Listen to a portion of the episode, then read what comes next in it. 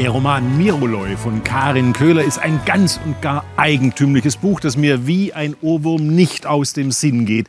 Eine Inselgeschichte, eine Emanzipationsgeschichte, eine politische Parabel, vor allem aber ein Roman von bezwingender poetischer Schönheit und existenzieller Wucht. Karin Köhler, Miroloi, was für ein eigentümlicher Titel auch, den müssen Sie erläutern.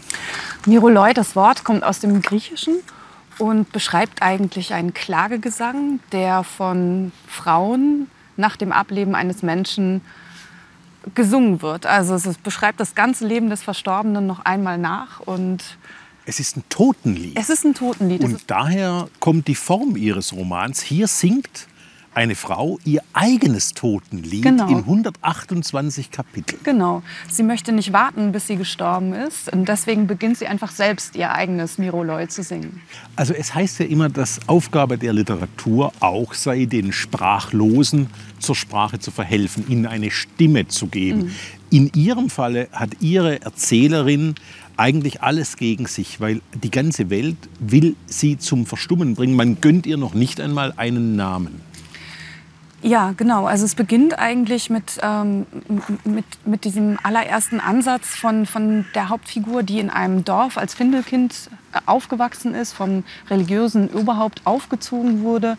Und äh, sie darf, weil die Gesetze im Dorf so sind, keinen Namen tragen. Man weiß nicht, wer ihre Eltern sind. Dadurch kann sie nicht benannt werden und gilt also sozusagen als das Fremde, obwohl man gar nicht weiß, ob sie nicht vielleicht sogar im Dorf geboren wurde. Und mit dieser Namenlosigkeit beginnt ihr Zweifel. Das kann doch nicht sein, dass alles einen Namen hat, nur ich nicht.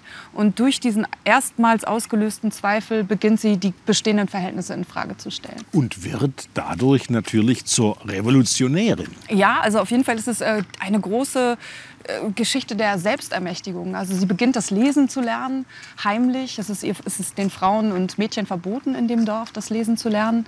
Und Rechnen, Lesen, Schreiben, genau. alles Herrschaftsinstrumente der Männer.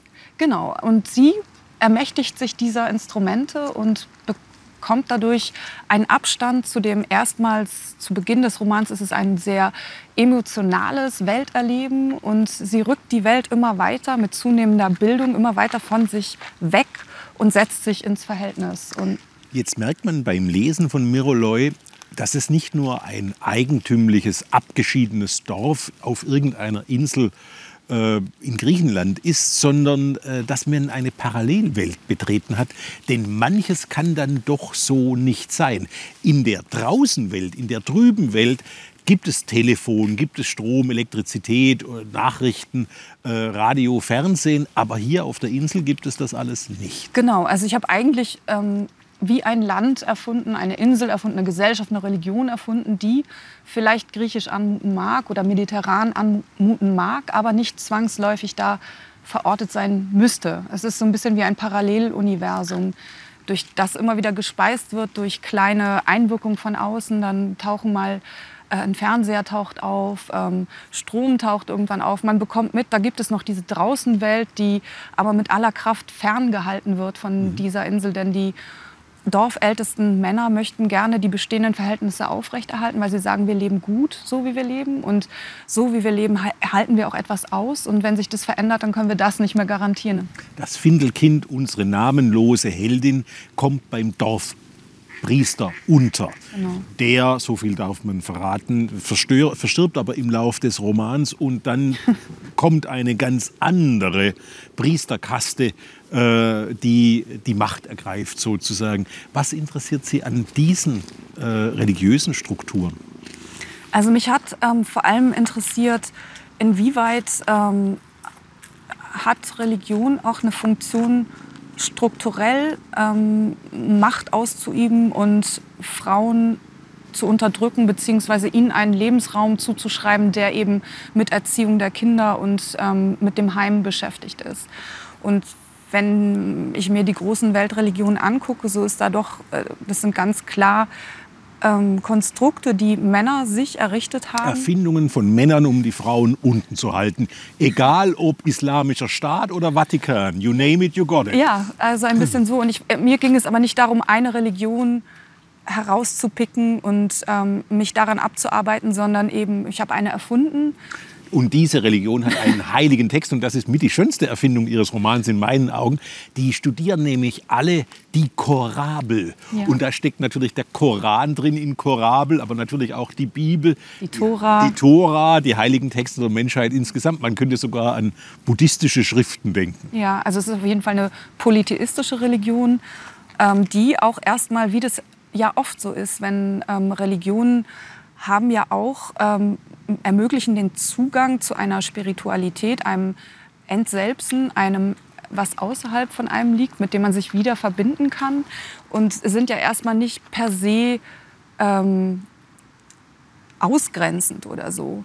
Wir haben die Religion erfunden, um unsere Todesangst in den Griff zu bekommen, uns ja. mit unserer Sterblichkeit auseinanderzusetzen, äh, sicherlich auch, um ein bisschen für Gerechtigkeit zu sorgen. Dennoch werden Religionen in Ihrem Roman zu etwas extrem Negativem. Finden Sie?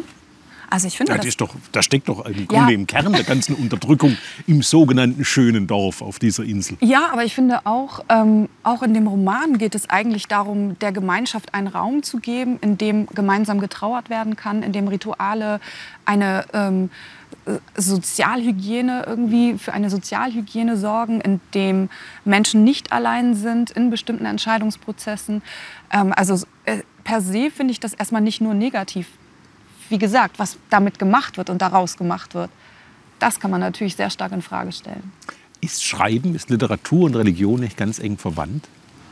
Oh, äh, darüber muss ich erst mal nachdenken. Wenn Sie schreiben, unterziehen Sie sich nicht auch einer religiösen Praxis?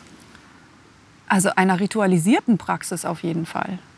Und äh, vielleicht auch einer Entselbsung in dem Sinne, dass man aus seinem eigenen Welterleben heraustritt und sich empathisch in Figuren hineinbegibt. Aber ich würde jetzt Schreiben nicht als Religion bezeichnen, als Schöpfung. Karin Köhlers Roman Miroloy, erschienen im Hansa Verlag. Die tollste Inselgeschichte meiner Überzeugung nach seit Robinson Crusoe.